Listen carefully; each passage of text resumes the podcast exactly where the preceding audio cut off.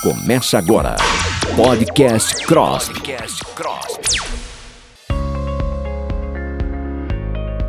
Olá, ouvintes, bem-vindos a mais um episódio do Podcast CROSP, um programa da Rádio CROSP, onde especialistas discutem temas relevantes da odontologia para os profissionais da classe. Hoje vamos falar sobre a saúde bucal na rede pública de saúde e como é o acesso da população. Para falar sobre o tema, contamos com a presença de dois convidados especialistas em saúde pública. Um deles é o Dr. Paulo Frazão, ele é chefe e professor titular do Departamento de Política, Gestão e Saúde da Faculdade de Saúde Pública da USP e atualmente é coordenador do DINTER, doutorado interinstitucional em saúde pública entre a USP e a Universidade Estadual de Ciências de Saúde de Alagoas. E também vamos falar com o Dr. Francisco Fúncia. Ele é mestre em Economia Política da Pontifícia Universidade Católica de São Paulo, consultor técnico do Conselho Nacional de Saúde e professor e coordenador adjunto do Observatório de Políticas Públicas da Universidade Municipal de São Caetano do Sul. Dr. Paulo e Dr. Francisco, sejam bem-vindos ao podcast CROSP. Olá, meu nome é Paulo Frazão, é uma satisfação estar tá participando desse podcast. Agradeço o convite do CROSP e faço também uma saudação ao professor Fúncia. É um prazer estar com ele nessa atividade. Muito obrigado pela oportunidade de estar participando aqui com vocês e com o Dr. Paulo Frazão. Doutores, para iniciar o nosso bate-papo, eu queria que os senhores dessem um panorama sobre a saúde bucal na rede pública de saúde e como que é o acesso do brasileiro ao atendimento odontológico. Vamos começar pelo Dr. Paulo. Pois não. É, desde a promulgação da Constituição Federal de 1988 e a criação do Sistema Único de Saúde, o acesso aos serviços odontológicos tem passado por melhorias significativas. Para você ter uma ideia, nos anos 80, somente 5% da população tinha acesso regular aos serviços. E hoje, estima-se que 50% da população tem acesso regular, isto é, consultou o dentista nos últimos 12 meses. A despeito dessas melhorias, o acesso continua marcado por uma expressiva desigualdade. Para você ter uma ideia, desse volume de consultas que é realizado a cada ano, dois terços dessas consultas foram realizadas por uma pequena parcela da população que tem capacidade de pagamento para frequentar os consultórios particulares. E apenas um terço dessas consultas beneficiaram a maioria da população que depende dos serviços da rede pública de saúde. Agora o doutor Francisco. Bem, é, eu vejo a questão do, do, do, acesso dos brasileiros ao atendimento odontológico muito condicionado pelo problema do subfinanciamento do SUS. Né? É, nesse, nesse, nesse sentido, o, houve um agravamento desse processo né? com a emenda constitucional 95 de 2016, que retirou do Sistema Único de Saúde, até o momento, ser mais de 30 bilhões de reais. Né? Então, isso evidentemente compromete a oferta de serviços públicos de saúde e a saúde bucal também fica comprometida por causa disso. Doutor Paulo, e aproveitando que o senhor está falando dessa questão do, do acesso da população é, ao sistema público né, de saúde bucal, é, quais os investimentos de serviço público que os senhores acham referente aos, a esses atendimentos odontológicos? Olha, o, os investimentos eles aumentaram né, nas últimas três décadas, né?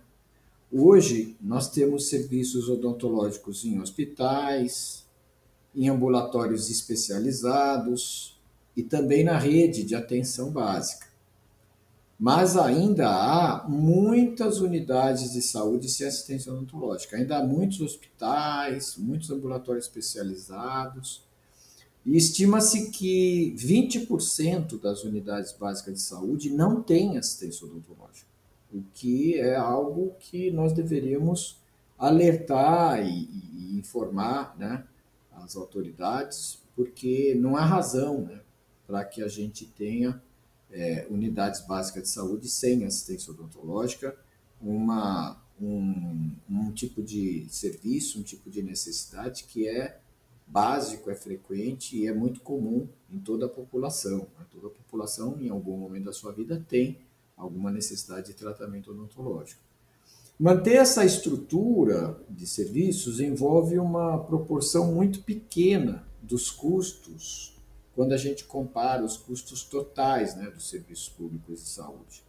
O gasto público com serviços odontológicos, ele inclui a compra, a manutenção e a renovação de equipamentos, a aquisição de materiais de consumo, a remuneração dos profissionais da equipe de saúde bucal. E dois terços desse custo hoje é mantido com recursos próprios dos municípios. E apenas um terço desses gastos, desses custos, são é, providos né, por transferências do governo federal e alguns poucos casos que têm a participação é, de modo mais significativo de governo estadual. Então, a, a manutenção né, é, dos serviços públicos odontológicos hoje recai principalmente no orçamento municipal, depende muito dos prefeitos, dos secretários municipais de saúde. E a participação dos governos federal e dos governos estaduais é muito pequena. Haveria necessidade né, de aumentar principalmente a, a proporção né, do, do, que os governos estaduais vêm gastando com saúde bucal, que não chega nem a 1% do seu orçamento gasto na área da saúde. Doutor, e quando o senhor fala sobre esse investimento, o senhor trouxe aí das unidades básicas, esse atendimento necessariamente ele é feito nos postos de saúde da família ou não? É, é um dado que ele é da unidade básica de saúde no geral? São unidades básicas de saúde em geral, inclui tanto aquelas vinculadas à estratégia de saúde da família, que são é, incentivadas, que recebem recursos do governo federal, quanto aquelas que é, tem uma equipe que não está vinculada à estratégia de saúde da família. Agora o doutor Francisco. É, o financiamento do Sistema Único de Saúde, é, é, ele é tripartite, assim como próprias, as próprias é, ações né, que a Constituição define que devem ser descentralizadas, né, e mais recentemente toda a questão da, da, municipalização tem sido acompanhada pela discussão das regiões de saúde. Né? É, então, tem aporte de recursos é, federais e estaduais para é, o financiamento de ações que, se, que são executadas na, na, nos, nos, nos, nos municípios. É, os municípios já estão aplicando muito acima do piso. Né? Os municípios têm um piso de 15%, estão aplicando muito acima desse piso, né? enquanto o governo federal tem retirado recursos por conta da emenda 95, o que tem sobrecarregado também sobremaneira as finanças municipais. Lembrando que a saúde também ela é resultado dos investimentos públicos realizados em outras áreas, né? a saúde enquanto condições de saúde da população. Então, você tem municípios aí que estão aplicando 30%, 35% dos seus, do, seu, do seu orçamento para uh, o atendimento da saúde diante de uma, de uma baixa participação uh, do governo federal, principalmente, que, uh, só para a gente ter uma ideia, o governo federal que arrecada e, e fica com o resultado da arrecadação de, de, de, todos os tributos existentes no Brasil, né? de 69% de tudo que é arrecadado, uh, depois que ele transfere os recursos para os estados e municípios, ele ainda fica com 57% de toda a receita disponível, mas ele aplica em saúde, o que ele gasta em saúde corresponde a 42% de todos os gastos públicos, ou seja, ele gasta menos da metade, enquanto ele fica com mais da metade de tudo que se arrecada no país. Então isso sobrecarrega estados, mas principalmente os municípios, que estão aplicando muito acima do piso e chegaram no limite de alocação adicional de recursos para dar conta das necessidades do SUS, especialmente nesses últimos anos em que o governo federal tem retirado recursos do SUS. Né? Os recursos da pandemia devem ser considerados recursos extraordinários não podem ser computados para fins de é, avaliação de que o governo está aplicando acima do piso, porque isso é uma pandemia. Né? Então, o governo federal já vinha perdendo recurso para as outras ações de saúde. Então, só para a gente ter uma ideia do que do, do que está acontecendo, para cumprir o piso no ano de 2021, por exemplo, o Ministério da Saúde teve é, que computar gastos com, uh, uh, com a pandemia da, da, da Covid. Ou seja, isso é inadmissível, né? ainda que é, pela, pela Constituição seja possível é, é, alocar essas despesas como despesas que para fins de cumprimento da aplicação do piso, mas é inadmissível porque essa despesa ela não substituiu nenhuma outra necessidade de saúde da população. Né? A Covid não entrou no lugar de outra doença. Né? Ela, pelo contrário, ela está trazendo, inclusive, é, novas novas é, necessidades que ainda estão sendo né, estudadas e avaliadas, aquilo que a gente costuma chamar aí das sequelas da Covid. Quer dizer, o que, que, vai, o que, que vai demandar do Sistema Único de Saúde o atendimento da população que foi acometida pela Covid ainda é, é, é muito incerto, né? Então, é, é, é, esse é um problema grave, o problema do financiamento do SUS, ele rebate diretamente né, na questão do atendimento odontológico, assim como de outras necessidades de saúde da população. E doutor, é, como nós estamos falando sobre esse investimento municipal, a gente sabe que aqui em São Paulo, é, 22 mil profissionais no estado, eles atuam né, na atenção odontológica do Sistema Único de Saúde, é, entre cirurgiões, técnicos e auxiliares de saúde bucal. E recentemente, no primeiro seminário de saúde bucal da cidade de São Paulo, que foi realizado em 2021, foi comentado, por exemplo, que somente no município uma fila de, há uma fila de espera por tratamentos dentários que chega a 13 mil pessoas. Né? Ou seja, são poucos profissionais para muitos pacientes. Né? Como o senhor está falando dessa questão do investimento municipal, é basicamente isso que acontece em São Paulo, que é uma grande cidade. Né? Eu queria que o senhor falasse um pouco sobre isso também. É, sem dúvida. O resultado desse baixo investimento, desse baixo financiamento, é o subdimensionamento dos recursos públicos odontológicos em relação às necessidades de tratamento da população. Né? Aqui na cidade de São Paulo, se você considerar os dentistas vinculados ao SUS, a gente tem aqui na cidade um dentista para cada 8 mil habitantes. Né? É, tem áreas que tem um dentista vinculado ao SUS para cada 15 mil habitantes, né? o que é uma situação bastante é, subdimensionada, bastante desfavorável né? para assegurar o atendimento às, às demandas né? de tratamento odontológico. A população por essa razão, em muitos casos, ela fica dependendo da ação de analgésicos, de serviços mutiladores, da colocação de próteses de muito baixa qualidade.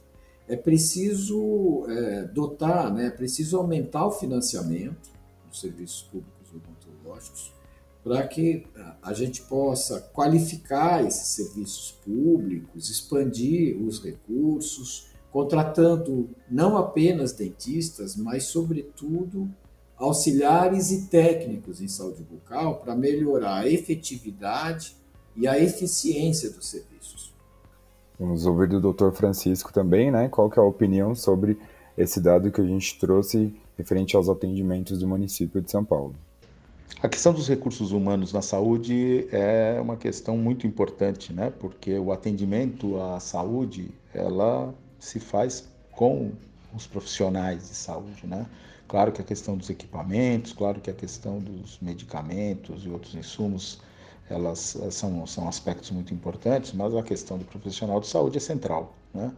E o que a gente tem observado é que é, há, uma, há uma dificuldade por parte é, dos municípios e estados de contratarem mais profissionais na, por conta dos, dos, limites estabelecidos pela lei de responsabilidade fiscal, né, do, dos limites de pessoal estabelecido pela lei de responsabilidade fiscal.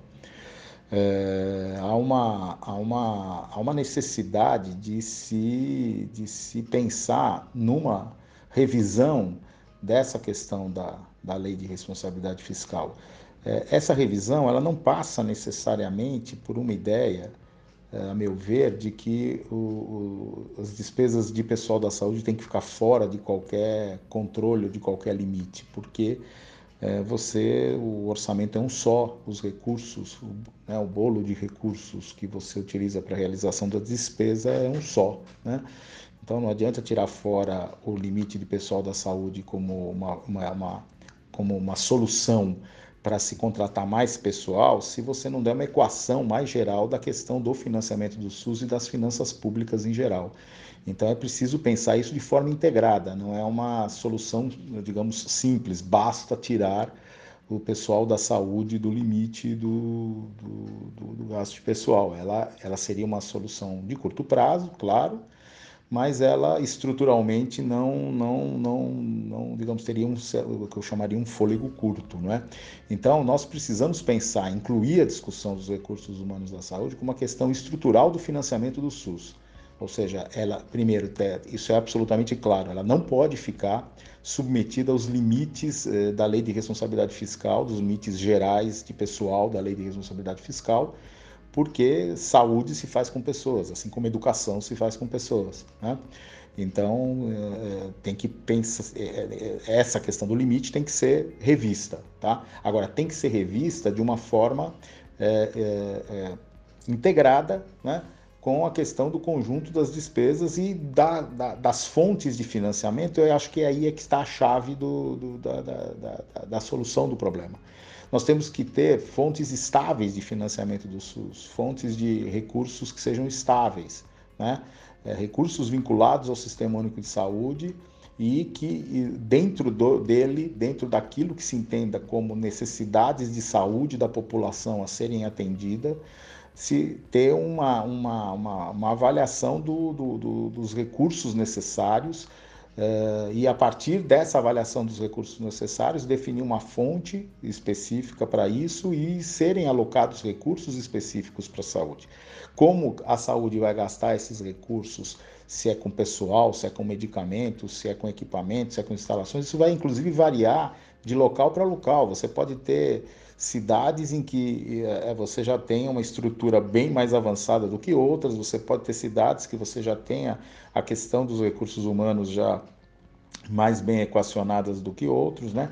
Então a discussão dos, dos, dos, dos profissionais de saúde bucal deve ser, deve ser inserida no, na, no debate mais geral sobre revisão da lei de responsabilidade fiscal quanto ao limite é, de, de gastos de pessoal. Saúde não pode ser computada é, em conjunto com as demais despesas, tá certo? De pessoal, ela tem que ter uma, uma, uma, um tratamento específico, mas o tratamento específico passa pela questão do financiamento. Quer dizer, nós temos que ter fontes específicas e fontes estáveis de financiamento do SUS para que, à luz das necessidades de cada município, de cada região de saúde, seja possível determinar como que esse recurso vai ser alocado e não um, um parâmetro, digamos, que seria uma, um parâmetro válido para todo o Brasil, porque o Brasil é, é, muito grande e é muito diferente. A cada região, cada, cada, enfim, você tem realidades completamente distintas, estruturas distintas, e, portanto, essa questão precisa ser é, bastante, bastante estudada é, é, para se buscar uma solução que seja estrutural para esse problema. Agora, doutores, é, e como que os senhores acham que os profissionais da rede pública e mesmo os da rede privada, eles podem agir é, de uma forma em que melhore essa estratégia da saúde bucal coletiva, né? Que eles possam melhorar, essa, é, chegar esse acesso para a população na saúde bucal. Olha, não, a, a, a solução não é simples, né? A solução é complexa, exige um trabalho árduo, um trabalho permanente das eh, entidades odontológicas e todos aqueles que têm interesse em fazer com que a, saúde bucal realmente se torne um direito né, de cidadania. Uh, essa estratégia, quer dizer, fazer com que essa estratégia de saúde bucal coletiva ela possa se ampliar, isso é, não depende apenas dos profissionais. Né? É preciso recuperar, fortalecer o interesse das autoridades de saúde e do sistema político em geral pela saúde bucal da população. Né? É necessário acionar com mais frequência os órgãos de defesa da cidadania para exigir informações sobre os gastos públicos com a saúde bucal nas diferentes esferas de governo. É preciso pressionar os conselhos de saúde e as comissões de saúde no Poder Legislativo e também é, superar a ingenuidade, a falta de informação da população que sustenta e dá seu voto de confiança a esse sistema de representação. Somente por meio do exercício de uma cidadania ativa que será possível fortalecer a democracia e o controle sobre o orçamento, as finanças e sobre a administração pública. Doutor Francisco. Bom, é, eu entendo que os profissionais de saúde e os profissionais, uh, tanto da saúde bucal, tanto da, da, da, rede privada quanto da rede pública, ou, enfim, é, devam, devam se unir em torno da luta pela defesa do SUS, pelo fortalecimento do SUS, que passa pelo financiamento adequado. É, não adianta nós é, desconsiderarmos a questão do financiamento. A gente tem como uma referência, por exemplo, o, o, o, o sistema de saúde britânico, tá certo? É, e que gasta cerca de 7,6% do PIB com saúde pública. Né? O Brasil gasta 4% do PIB, somando União, Estados e municípios, com saúde pública. No Brasil, diferentemente dos países desenvolvidos, é, a saúde pública ela representa menos da metade do gasto total em saúde, ou seja, o gasto privado em saúde é maior do que o gasto é, público em saúde, né? o que é uma distorção completa né? desse, desse, desse, desse, digamos, da, da questão do financiamento. Né? Então, nós precisamos, só para ter uma dimensão, no Brasil, a, a, a saúde custa menos de R$ reais per capita por dia, tá certo? É, isso é, é, menos do que uma, uma passagem de transporte coletivo nas, nas grandes e médias cidades, tá certo?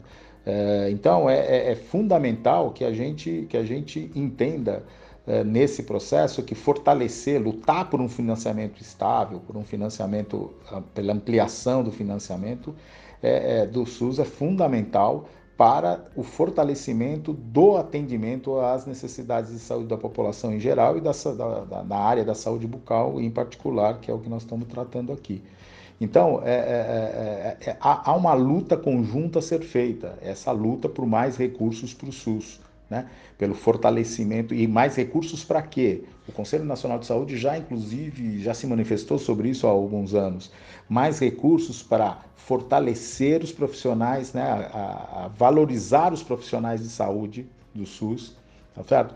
É, e fortalecer o atendimento é, ou a chamada atenção básica em saúde para que ela seja a grande rede ordenadora dos cuidados em saúde. Né? É a partir do fortalecimento da atenção básica é que a gente vai buscar, deve buscar, ordenar toda a rede de atenção à saúde. Então, para isso é preciso de recursos, né? Precisa fortalecer o financiamento dos, dos, estados e principalmente dos municípios, e aí a participação da União é decisiva, e para isso a emenda constitucional 95 precisa ser revogada. Nós não podemos continuar. A ideia de do teto de gasto, como transformando o orçamento público como se fosse um orçamento doméstico, está é, equivocada, porque as necessidades de saúde da população, ou as necessidades eh, de uma maneira geral, não só de saúde, mas de vários serviços públicos, elas exigem do Estado que atenda à população. Tá certo? E o governo federal, ele tem mecanismos, se precisar se endividar, ele tem mecanismos para isso, diferente dos estados e municípios. Então, não é possível a gente ter situações em que a gente percebe em que é, é, você cortou recursos da saúde, mas está aumentando, por exemplo, é, é, o pagamento dos dividendos do petróleo, por exemplo, tá certo? É, claro que são coisas diferentes, claro que são essas duas coisas são diferentes, mas elas se encontram no quê?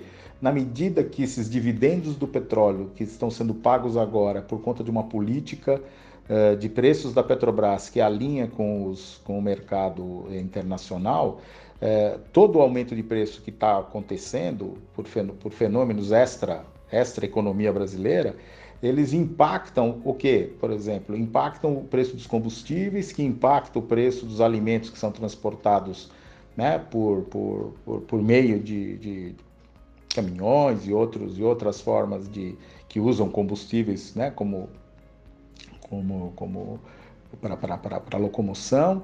É, é, e isso gera aumento de preços. Né? E isso deteriora as condições de vida da população tá certo? deteriora as condições de saúde da população que vão pressionar o sistema único de saúde. Então, não, não, não tem como pensar a política uh, pública de forma segmentada, né? usando aquela expressão mais popular, né? É, cada um no seu quadrado, não tem como, como pensar desse jeito, porque há uma interconexão entre as políticas públicas. E que tem, em última instância, um rebatimento final nas, na, na, na questão da saúde, no atendimento à saúde. Se deteriora as condições de saúde da população, deteriora, evidentemente, há uma pressão maior sobre o sistema de saúde público e deteriora a capacidade de financiamento dessas políticas. Então, nós temos que, que lutar para que a emenda constitucional 95 seja revogada, né? Porque é, e, e, entre uma outra forma de controlar os gastos públicos que não essa, que não existe, inclusive, modelo nenhum em país nenhum. Agora, doutores, para a gente finalizar o nosso papo, eu queria saber dos senhores quais seriam as formas de tornar o atendimento odontológico mais acessível, principalmente para a população de baixa renda. Olha, não tem outra saída que não seja por meio de políticas públicas políticas públicas bem desenhadas, políticas públicas bem estruturadas, né?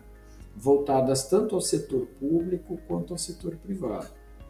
Em relação ao setor público, é preciso fortalecer o sistema único de saúde, dotando o sistema de mais recursos e aumentando a fração destinada ao custeio e ao investimento dos serviços públicos odontológicos, né, que a gente viu que é muito baixo.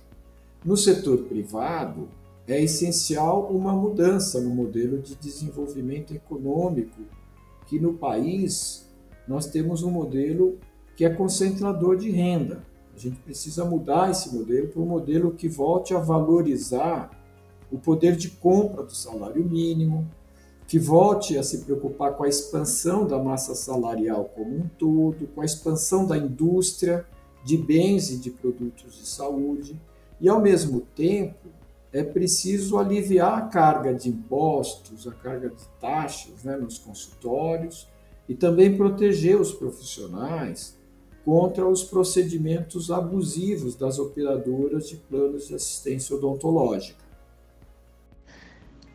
Bem, eu vou, vou focar a questão de formas para tornar o atendimento odontológico mais acessível. Eu vou, eu vou insistir na discussão do financiamento, né? É, e, da, e da, mas aí entrando um pouquinho mais nas condições é, que dizem respeito à gestão do sistema.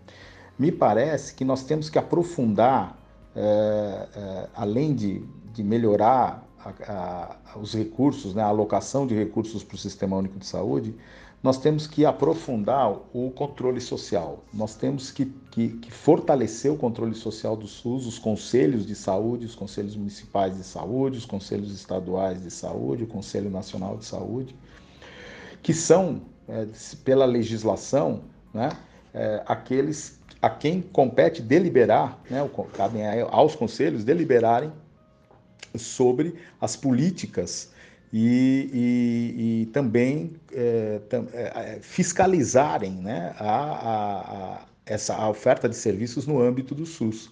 Né? Então, é, é, é fundamental que os conselhos de saúde possam é, exercer com autonomia o seu papel. Né? A gente ainda tem muitos municípios em que o, o conselho, o, o, presidente do Conselho de Saúde é o secretário de Saúde. Né? E isso, inclusive, é, é, é, não atende à legislação vigente e já foi objeto de apontamento pelo próprio Tribunal de Contas da União. Né? Há uma, uma resolução do Conselho Nacional de Saúde, inclusive, que deixa claro que isso não pode acontecer. Né? É, então, é, é, fundamental que o Conselho Nacional de Saúde se é, assuma o seu papel, o seu caráter propositivo e fiscalizador das políticas e das ações de saúde que são adotadas para a implementação dessas políticas. Né? É, é, é preciso que é, é, o Conselho de Saúde, especialmente nos municípios, é, possa ter, é, uma, possa atuar nas unidades de saúde, possa acompanhar o que está acontecendo nas unidades de saúde, fiscalizar essas unidades de saúde, né? para verificar, inclusive, se a, como que a gestão está garantindo a oferta de serviços, né?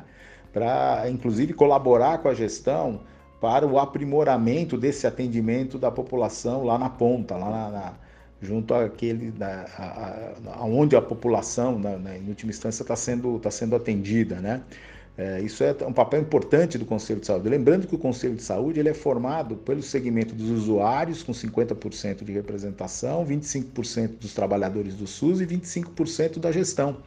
Então a gestão integra o Conselho. Isso é importante. Então, qualquer, todas as decisões que tenham que ser tomadas no âmbito do Conselho é, é, significa que a gestão está participando dessas decisões. Por isso que fortalecer o Conselho é fundamental, é uma das formas, inclusive, que junto com a, a melhoria da, da, da, da, questão do financiamento, da, da revogação da EC 95, melhoria dos recursos federais, alocação adicional de recursos federais para o financiamento do SUS, é, nós possamos, é, com essas, essas duas medidas, nós tenhamos condições exatamente de tornar o atendimento cada vez mais acessível para 100% da população, porque esse é o caráter do SUS.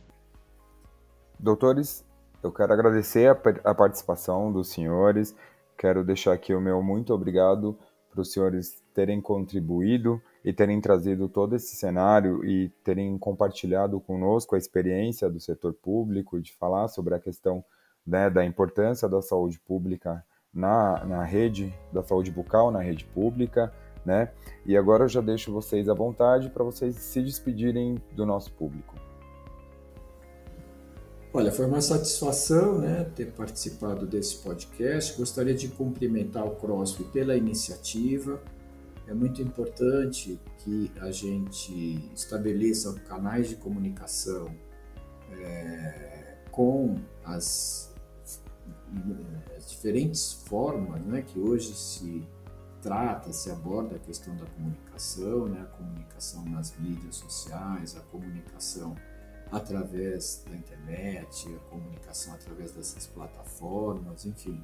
Acho que é muito importante desenvolver essas tecnologias de comunicação, produzir conteúdos, né, conteúdos que sejam conteúdos confiáveis, conteúdos baseados em fatos, conteúdos baseados em evidências científicas, né? porque só assim a gente vai conseguir é, que a sociedade como um todo é, se articule melhor, né? ganhe maior coesão para fazer a, a defesa da saúde bucal enquanto um direito de cidadania. Bem, eu quero agradecer a oportunidade de participar aqui desse, desse momento com vocês, aqui trocando um pouco de ideias a respeito da, da enfim, da, da dessa situação dos, do, da, da, da, odontologia aí no Brasil. Eu procurei focar mais nas questões tanto do financiamento quanto da questão da gestão e, da, e do controle social, né? É, e estou à disposição para vocês se houver outros, outras, outras demandas aí que eu possa ajudar nesse debate. Muito obrigado pela, pela oportunidade. E esse foi mais um episódio do podcast CROSP. Né? E lembrando que pelo site www.crosp.org.br você fica por dentro das atividades do Conselho, assim como pelas redes sociais com o arroba CROSP Oficial no Instagram e no Facebook. E lembre de conferir também no canal da TV CROSP e no YouTube para mais conteúdo sobre odontologia. Ficamos por aqui e um até mais. Você ouviu Podcast CROSP. Podcast CROSP.